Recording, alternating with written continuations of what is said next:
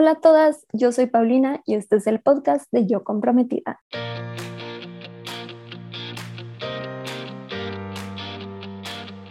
Bienvenida a este podcast en donde te ayudo a planear tu boda de una manera sencilla y divertida.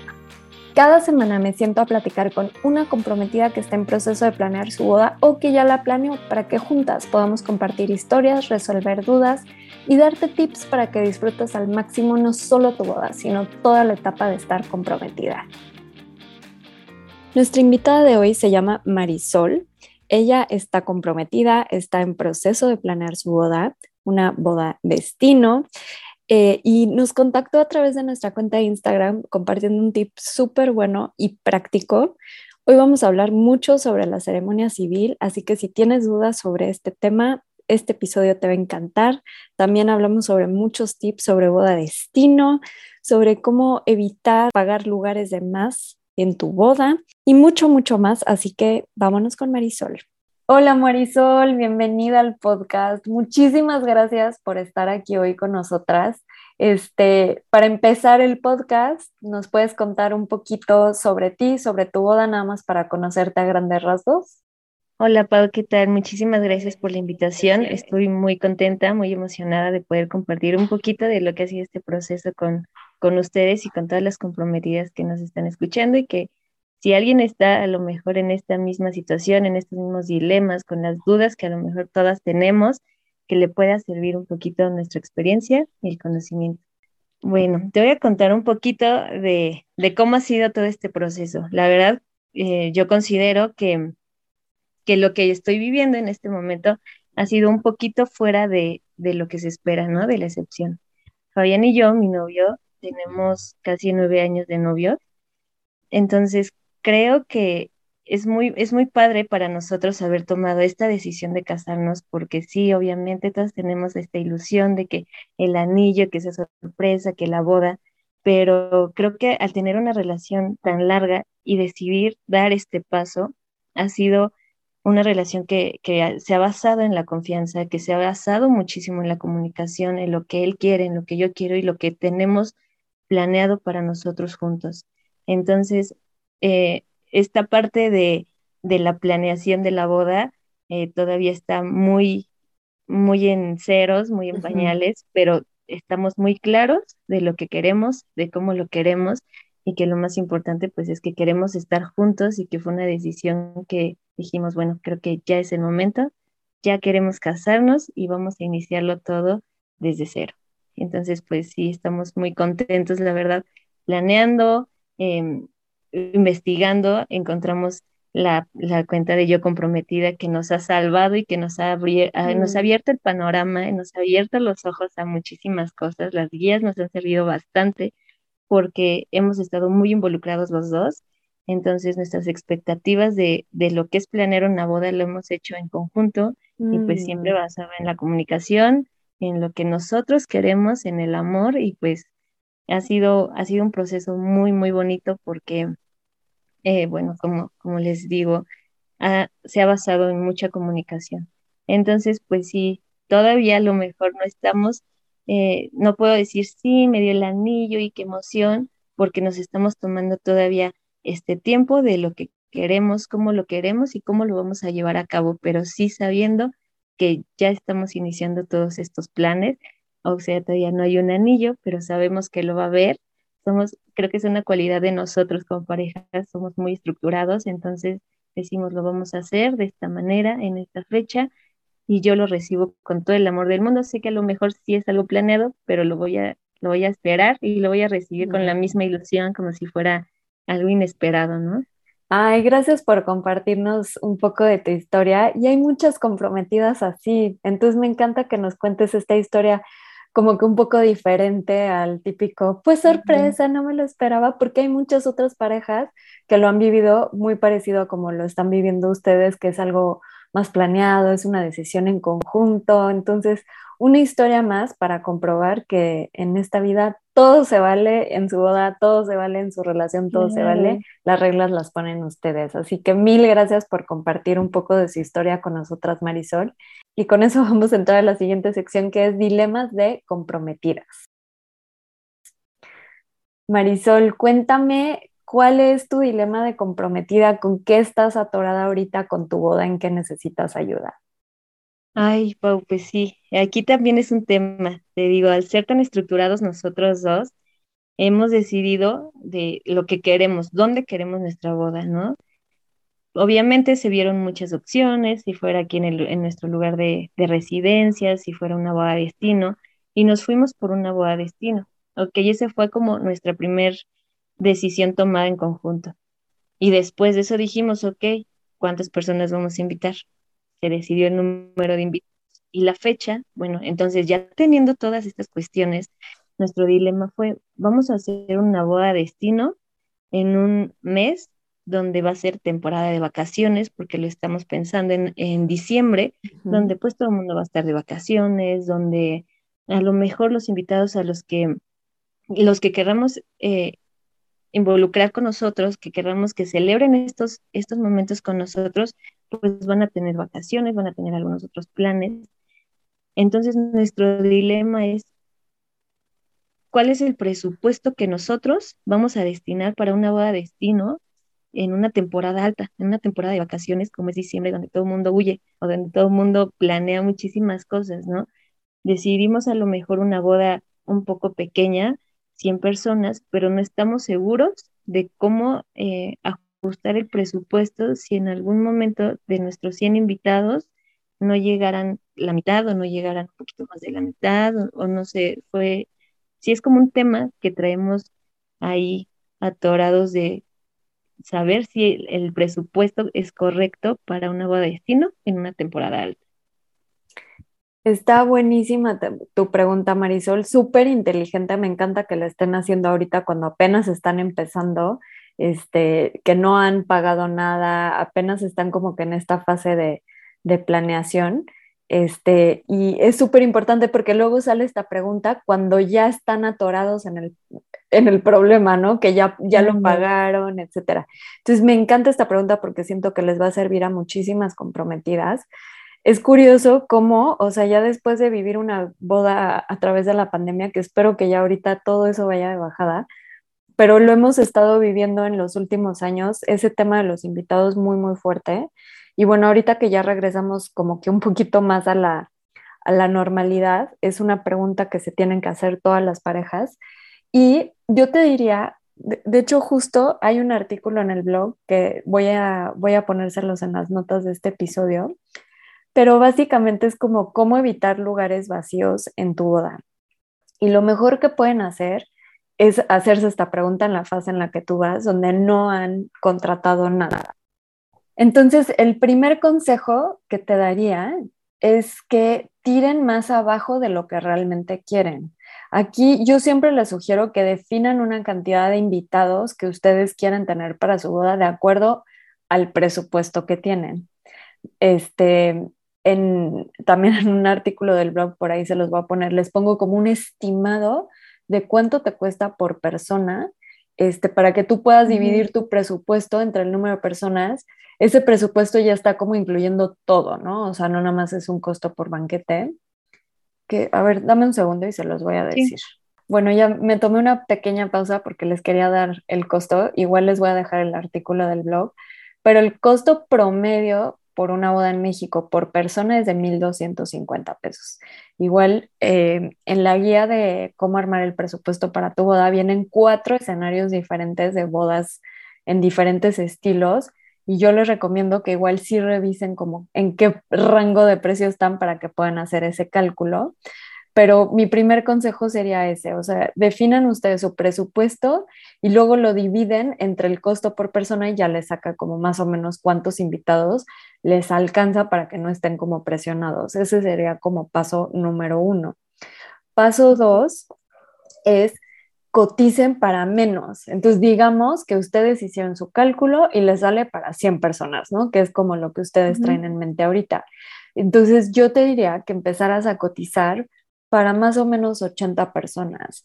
¿Por qué? Porque justo como su boda va a ser destino, hay un porcentaje entre 20 y 30% de cancelación bajo circunstancias normales. Obviamente en COVID era una locura, pero estamos considerando que ya para diciembre toco madera, todo está increíble.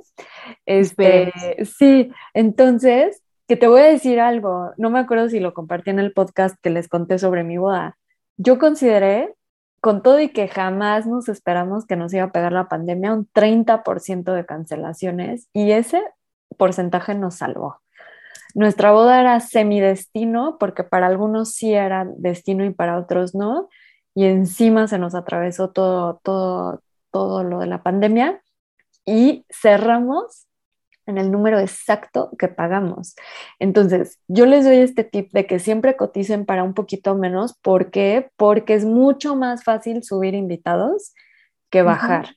Por ejemplo, si ustedes van a un jardín donde les arme paquetes, les van a cotizar para la, cantidad de personas que ustedes digan. Entonces, el error que cometen muchas parejas es justo, dices, 100 personas cotizan para 100, pero necesitas contemplar un 30% bodas destino, de un 10 a un 20 para bodas locales. Y bueno, si hay pandemia son otros números, este, pero o sea, ustedes pueden invitar mucho más para que les lleguen los, los 100 invitados, pero de todos modos yo les sugiero que paguen menos porque siempre es más fácil sumar. A un proveedor siempre le va a dar mucho más gusto que le digas, oye, ¿sabes qué? Necesito pagarte 10 lugares más o 20 lugares más y esos aumentos los pueden ir haciendo en el proceso conforme vayan viendo la cosa. Pero sobre todo como nos estás compartiendo ahorita que su boda va a ser en temporada alta, donde tal vez los precios suban de hospedaje, de vuelos y además se atraviesen compromisos personales que pues a todo mundo en diciembre les votan mil cosas, ¿no?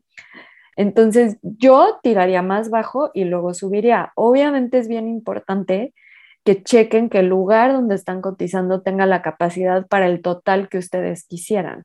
Otro punto bien importante es que les sugiero que desde el principio manden el save the date. O sea, en cuanto tengan el lugar y la fecha, manden el save the date, que es como un pre a la invitación, y este, ponen solo fecha y lugar. O sea, pueden hasta poner fecha, haz de cuenta que te estoy inventando, 5 de diciembre en Acapulco Guerrero, ¿no? O sea, así la dejas. Y entonces ya la gente empieza a guardar esa fecha y la aparta y eso puede mejorar tus probabilidades de que, de, que asistan a tu boda, ¿no? La mayoría de los invitados. Este, Esos dos tips te daría así como que de entrada a ti y cualquier novia que esté como en una situación similar. ¿Estás con otra duda o más o menos te, te ayudé con eso? Sí, sí me ayudaste bastante porque era algo, e, era una cuestión que a lo mejor nosotros ya lo habíamos leído en, en las guías del presupuesto, pero decíamos, bueno, ya recortamos el número de invitados y siguen siendo 100, pero obviamente siempre va a estar esta incertidumbre, esta espinita de y si consideramos 100 y no llegan, y si consideramos más, ¿no? Y lo que decías, es más fácil subir los, los invitados que cancelar. Entonces, pues sí, creo que me da un poquito más de, paz. Nos va a dar, a Fabián le va a dar mucho gusto escuchar esto. Entonces nos va a dejar un poquito más tranquilos eh, tu consejo y yo creo que sí lo vamos a tomar de, esa manera para que también, bueno, podamos confirmar eh, antes de la invitación formal, confirmar ya los números que, que nos gustaría a nosotros ver en nuestra voz. Sí, y ese save the date es mágico porque ya por lo menos la gente sabe que esa es la fecha y la aparta. O sea, simplemente lo que estás haciendo es como apartar en su cabeza la fecha por si le sale un compromiso después, es más probable que digan, no, no puedo porque tengo una boda, ¿no? Digo, sí habrá gente que igual y si les cancela más adelante. Y sí entiendo tu incertidumbre, yo la viví muchísimo con mi boda. Este, mi, mi, esposo no me creía, yo sabes, era así como, no, o sea, es como demasiado el porcentaje. Y yo al final le decía, hay que invitar a más, hay que invitar a más, que obvio se prestó mucho invitar de última hora por COVID. No lo recomiendo normalmente porque se siente mala onda, ya sabes, así de que, oye, por cierto, te invito a mi boda tres semanas antes. sí, mañana. ¿Tienes algo que hacer mañana? Ven a mi boda. sí, no lo recomiendo tanto. Obviamente la pandemia abrió mucho como la probabilidad, o sea, aquí lo manejamos muy como, oye, nos cancelaron de última hora familiares y nos encantaría que nos invitaras, perdón que no te habíamos incluido antes, pero de verdad era algo mini y sí, todo era cierto. y, al final esas personas que invitamos al final estaban felices y fueron y súper agradecidos. En circunstancias normales no recomiendo tanto, pero mientras ustedes van mandando el save the date, pueden ir a hacer como confirmaciones un par de meses antes. Ya habrá gente solita que desde que les mandes el the date te digan, oye, me da mucha pena, no voy a poder ir. Entonces ustedes ahí ya van tachando y pueden tal vez invitar a alguien que tenían en otra lista, pero si es un juego de números, si hay incertidumbre, pero sí te puedo compartir que lo mejor que pueden hacer es tener menos invitados y subirlos. Obviamente, digo, me han tocado bodas que han subido hasta 50, 100 invitados, ¿eh? es muchísimo eso. No les recomiendo que hagan un margen tan grande, o sea, bájenle un, un poquito, o sea, te digo, 100, pues tírenle 80, ¿no? O sea, ni lo bajaría a 70, yo creo que con 80 están súper bien. Y bueno, espero que eso ya les haya servido para Muchas tener gracias, un Sí, sí, bastante. Vamos a tirarle un poquito más abajo y de ahí, bueno, hacia adelante para poder subir o bajar, pero creo que es, es un gran consejo y te repito, me da mucha paz y me da más seguridad hacerlo de esta manera, ¿no? Ya no voy tanto con la duda de, híjole, y si no, entonces me encantó. Muchísimas gracias, Paz. No, hombre, qué bueno que te sirvió. Es un juego de números esto de los invitados. Pero bueno, ya con eso nos vamos a la siguiente sección de ayudando a otras comprometidas. Hoy, en vez de hacerte un anuncio en el podcast, te quise compartir un fragmento de una conversación que tuve con Marisol mientras grabábamos este episodio del podcast. Eh, me emocioné muchísimo de saber cómo le habían funcionado las guías de Yo Comprometida Así que aquí te dejo lo que ella pensó sobre ellas y ojalá te animes. Estoy segura que te van a ayudar muchísimo. Qué padre que tienes las guías. Sí, sí, sí, Pau, están de verdad increíbles. Me las he estudiado y cada vez que las vuelvo a leer encuentro otra cosa. No, de verdad, estoy fascinada. No, no, me salvaron la vida, en serio. Ay, qué bueno escucharlo. Pero están increíbles porque creo que abordan muchísimos temas y temas, o sea, muchos detalles que no nos ponemos a pensar cuando organizamos una boda sin ayuda y así a ciegas. Entonces, sí están increíbles, de verdad. Muchísimos detallitos que nosotros consideramos que la fiesta, que las flores, el vestido y no sé, cosas muy generales, pero ¿qué pasa durante la fiesta, no? No están increíbles, de verdad. Ay, gracias. Fascinada y yo las compré, bueno, Fabián y yo las compramos y le digo, es que ¿quién la guía dice? Y Fabián ya sueña las guías y oye, y en la guía no viene algo de yo no sé, déjame buscar. Recuerda que puedes comprar todas las guías que tenemos en nuestra tienda en yocomprometida.com diagonal tienda. También te dejamos el link directo a nuestra tienda en las notas de este episodio. En esta sección, entre las dos, vamos a contestar un dilema de otra comprometida que no, en realidad hoy Marisol va a ser la estrella. Me, me, llegó a mí este dilema y luego justo Marisol me escribió y descubrí que es abogada y dije es la persona perfecta para resolver. El dilema que nos ha llegado de muchas maneras de, de comprometidas es que preguntan realmente cuál es la diferencia entre bienes separados y mancomunados. Este, cuando se casan por el civil tienen estas dos opciones como de régimen, ¿no? Entonces, es una pregunta que nos ha llegado mucho y Marisol tiene la respuesta increíble porque es abogada, así que este dilema es tuyo.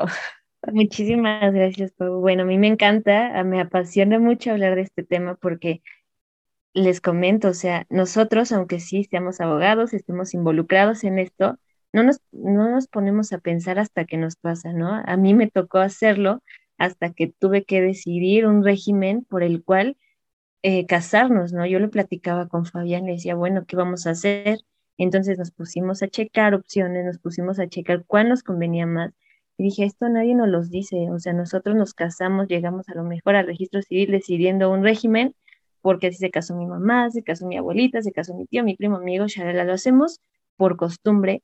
Y creo que es una parte muy importante si reflexionamos en, esta parte del matrimonio, cuando nosotros ya decidimos hacer vida con alguien, cuando decidimos dar este gran paso en nuestra relación, romantizamos toda esta idea porque nos casamos muy enamoradas, nos casamos o decidimos casarnos eh, ilusionadas, eh, muy enamoradas, muy felices, muy contentas, pero a veces dejamos de lado como todos estos temas porque pues nos gana más la emoción, ¿no? Y yo creo que es muy importante casarnos enamoradas, pero también es muy importante casarnos informadas sobre lo que es mejor para nosotros, para nuestra pareja y para un futuro como familia, ya cuando tengamos hijos, cuando alguien dependa de nosotros. Entonces, bueno, yo considero, y así lo, lo, digo con palabras a lo mejor que no suenen tan rebuscadas ni tan formales, que el régimen siempre va a ser la regla, van a ser las reglas del juego del matrimonio, ¿no? Es lo que se establece desde el principio, que es un régimen, una regla de juego. Tenemos dos tipos. Eh, ahorita, bueno, comúnmente se conoce como bienes mancomunados, pero eh, lo correcto es decir sociedad conyugal y los, la separación de bienes. Entonces, bueno, la separación de bienes viene con muchas letras chiquitas, así como también la, sociedad conyugal creo que es la que tiene más letras chiquitas, más términos y condiciones, más avisos de privacidad que no leemos y decimos, sí, sí, acepto y me quiero casar por este régimen. A lo mejor, bueno, lo que yo les puedo compartir desde mi perspectiva, que no es una falta de confianza hacia nuestra pareja, creo que es hablar desde la claridad, hablar desde lo que nos espera a nosotros como matrimonio, como pareja, y yo lo veo más como la seguridad patrimonial que le estamos dando a nuestra familia. Entonces, bueno, ya, ya, ya dijimos este preámbulo de qué son, la, qué tipo de regímenes son. Entonces, ¿cuál voy a elegir? Tenemos pues estas dos opciones que yo considero, bueno, la sociedad conyugal es la que vamos a entender, que es el régimen que comprende que todos los bienes, todo lo que tengamos es tuyo y mío. No hay nada de eh, por partes, lo que yo traje, no nada. Son la sociedad conyugal es todo lo tuyo es mío y todo lo mío es tuyo. Entonces, ¿qué ventaja tiene esta? A lo mejor es una, es una ventaja que nosotros, bueno, sí, confiamos en nuestra pareja, nuestra pareja confía en nosotros, la vamos a celebrar porque a lo mejor a nuestros intereses nos conviene más. Eh, la ventaja es que a lo mejor uno puede administrar los bienes, bien administrar los bienes de ambos. Entonces, si a lo mejor en algún momento tenemos eh, empresas, tenemos negocios, tenemos ganancias de esas empresas, de esos negocios, tenemos bienes que los dos hemos adquirido, los dos nos vamos a tener, vamos a tener los frutos por partes iguales. Em, a lo mejor esta es una cuestión que yo puedo compartir porque muchas veces no nos ponemos a lo mejor a pensar que por el giro de nuestro, de nuestro trabajo, de nuestra profesión, estamos expuestos a algunas situaciones que puedan poner en riesgo todo este patrimonio. Entonces, ¿qué pasa si en algún momento yo llego a tener una situación que comprometa todos mis bienes? Al tener una, sociedad conyugal, puedo comprometer todo un patrimonio que hemos construido juntos. Entonces, ¿tú te imaginas, Pau, si, si se llegaran a comprometer y tenemos dos casas, dos carros, una empresa, ¿qué va a pasar si perdemos todo? Nos vamos a quedar los dos viéndonos a los ojos y nada en las manos. Entonces, para mí es una cuestión que sí tiene una ventaja de que a lo mejor todo es de, los dos y que alguien pueda administrar de manera correcta estos bienes, pero ¿qué pasa también? Hay que ponernos a pensar del otro lado si algún día estos bienes se ven comprometidos. Entonces, es una cuestión que tenemos que checar eh, súper bien, con lupa, hacer todas, tener todas estas cosas bien claras porque digo, nos casamos muy enamoradas y no nos ponemos a pensar en alguna implicación futura, ¿no? Entonces, bueno, para la sociedad conyugal todavía hay unas letras muchísimo más chiquitas que son las capitulaciones. En estas capitulaciones es un pacto que tú y yo como próximos esposos vamos a firmar, vamos a convenir sobre qué son los bienes que entran dentro de nuestra sociedad conyugal. A lo mejor yo hice bienes antes de casarme y tú hiciste bienes antes de casarte y vamos en, estos, en estas capitulaciones a decir lo que sí va a entrar y lo que va a formar parte de nuestro patrimonio como familia y lo que puede quedar excluido. También en estas capitulaciones va a venir quién va a administrar los bienes, si las deudas que adquirimos antes del matrimonio se hacen de los dos o se excluyen también del matrimonio, la repartición de los bienes a futuro, de las ganancias. Digo, son muchísimas cosas que eh, tenemos que considerar si decidimos eh, decidirnos por este tipo de régimen, ¿no? Entonces, bueno, con mucho gusto a lo mejor yo les pudiera explicar más, no quiero hacer más chorero esta, esta parte, pero se pudieran informar con algún abogado antes de hacerlo, ¿no? El, el chiste es tenerlo presente y disipar cualquier duda antes de elegir un tipo de régimen.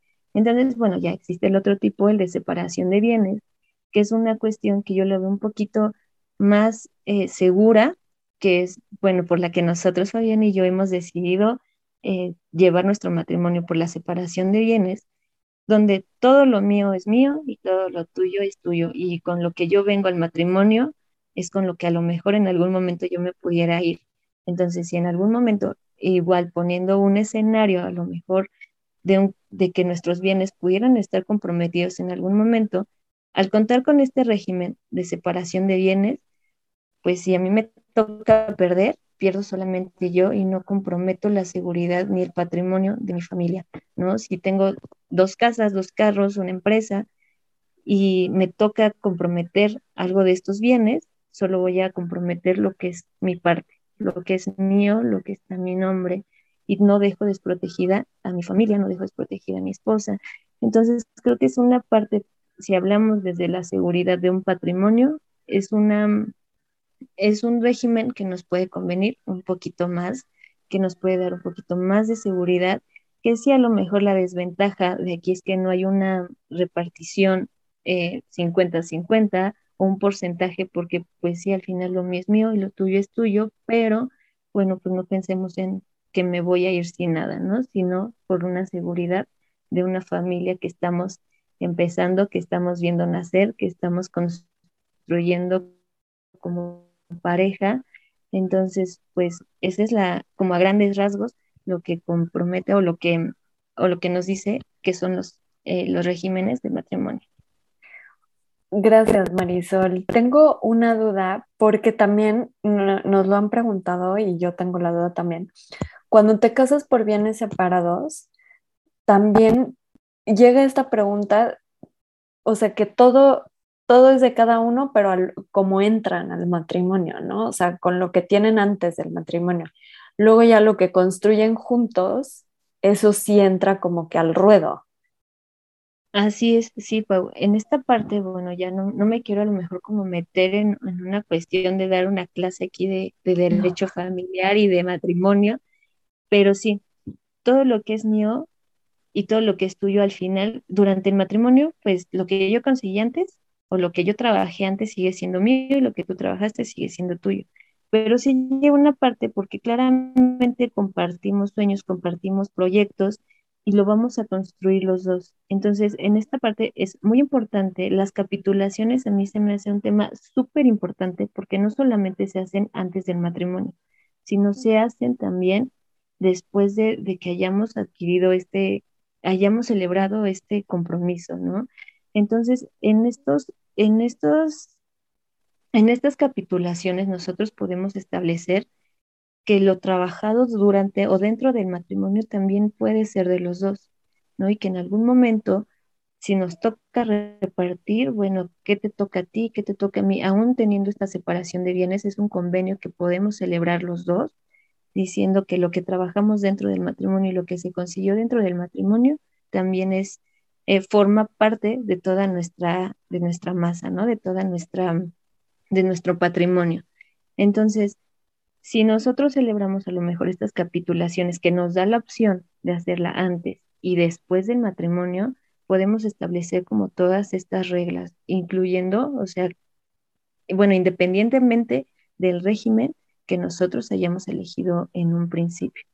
Entonces, bueno, yo soy muy consciente de que nadie se casa pensando divorciarse, ni perdiendo las cosas, ni nada, pero es un tema que tiene que, es un tema que se tiene que poner sobre la mesa. Si llegara, que esperemos que no, y que ninguna de las novias que, que nos estén escuchando eh, pase por una etapa como esta, pero se hace una liquidación conyugal y donde también podemos poner eh, a la mesa todo lo que sí, a lo mejor lo tuyo es tuyo, lo mío es mío, pero durante el matrimonio se construyeron, se adquirieron, se ganaron, se trabajaron ciertas cosas, entonces también eso cómo no nos vamos a repartir.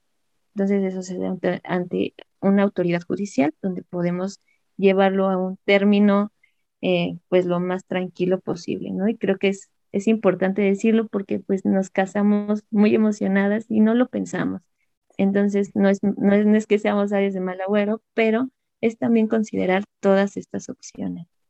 Está buenísimo, Marisol. Ya nada más como para cerrar, para alguna comprometida que esté escuchando esto, que no sepa nada de derecho como tú, que nos acabas de explicar súper bien, el consejo es ve con un abogado si quieren hacer estas capitulaciones y las capitulaciones aplican para los dos regímenes. O sea, para las dos opciones que tienen, pueden establecer ellos sus propias reglas por medio de las capitulaciones. Así es. Ese es el consejo que todas necesitamos, pero que nadie nos da. Y como te decía al principio, nos casamos enamoradas, pero hay que casarnos también informadas. Entonces, sí, mi consejo es que vayan con un abogado si quieren, a lo mejor ya despertamos alguna duda y que vayan con una persona que, que los pueda orientar y que se puedan casar de la manera más tranquila y con menos dudas posibles.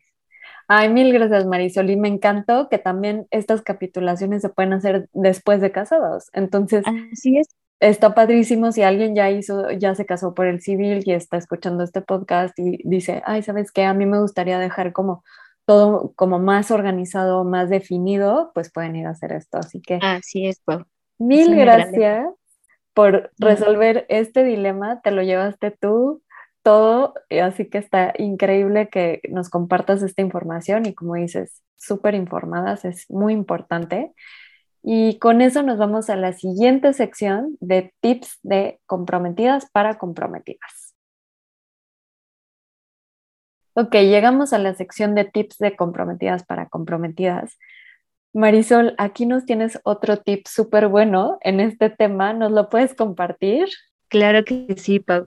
Bueno, un tip que yo les tengo a todas las novias que a lo mejor también consideraron alguna boda destino o están considerando una boda destino, más que nada es para quienes todavía estamos en esta parte de quiero celebrar mis ceremonias el mismo día, pero nos vamos a casar en San Miguel de Allende, nos vamos a casar en Mérida, nos vamos a casar en un destino precioso y queremos celebrar también nuestro matrimonio civil en, en estos lugares, bueno, considerar desde mi ámbito a lo mejor jurídico, que todo, todo tema que tenga que ver con nuestro matrimonio, con nuestro régimen, con nuestra ceremonia civil, todo lo que tenga que ver con el registro civil, lo vamos a tener que ver en el lugar donde decidimos casarnos.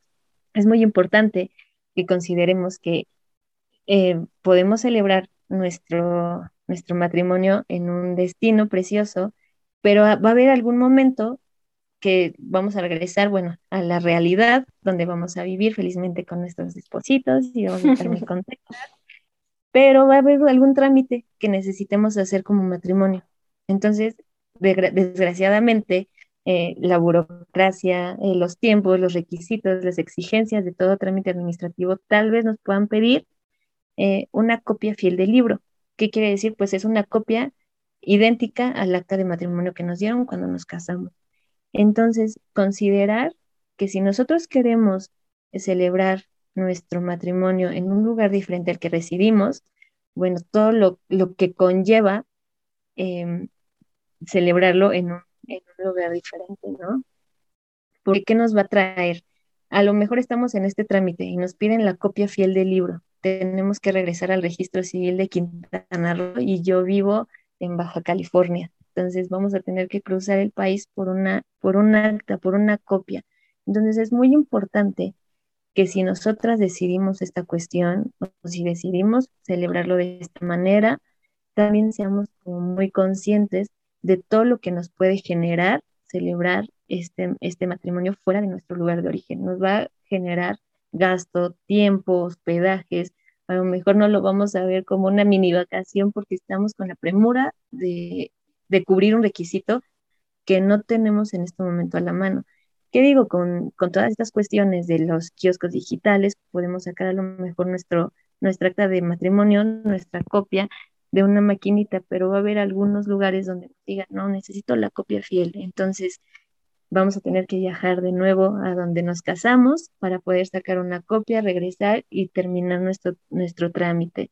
Entonces yo sí les comparto las, a todas las comprometidas que quieran casarse de esta manera, que lo consideren, que sean a lo mejor un poquito más conscientes si se van a aventar la gran aventura de casarse en otro lugar, eh, que tengan en cuenta que puede que tengan que regresar por una copia en un día hábil, de lunes a viernes, de 9 de la mañana a 6 de la tarde, y esperar el tiempo que el registro civil te diga, te lo entrego en dos días. Entonces, para que podamos ser conscientes, porque nadie nos dice esta, esta parte, ¿no? Nadie nos dice, nos encanta toda esta, esta travesía de la boda, pero también hay que poner un poquito los pies en la tierra de todo lo que nos puede conllevar celebrar nuestro matrimonio civil en un lugar diferente a nuestro lugar de residencia.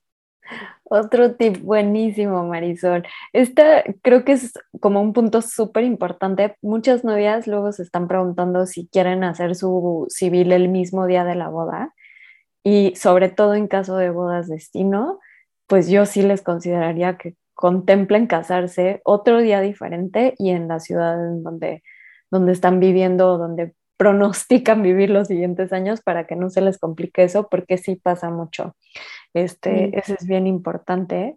Así que estoy feliz que nos hayas compartido ese tip. Y también me encantó cómo agregaste, porque dices, bueno, pues ya, ¿no? Imagínate que te casaste en Riviera Maya y dices, pues ni modo, me doy una escapadita. No, no, pero a ver, es entre semana, en un horario de 9 a 5 y espérate la burocracia. Así que Sí, muy importante. claro, ya no es una mini vacación como nos encantaría disfrutarla, ¿no? Ya va a ser en un lugar lejos, con mucho calor y que no, no, no, es bastante el rollo que a lo mejor tenemos que pasar para una copia, ¿no? Entonces, sí, considerarlo es un, es un gran consejo también lo que, lo que tú comentas.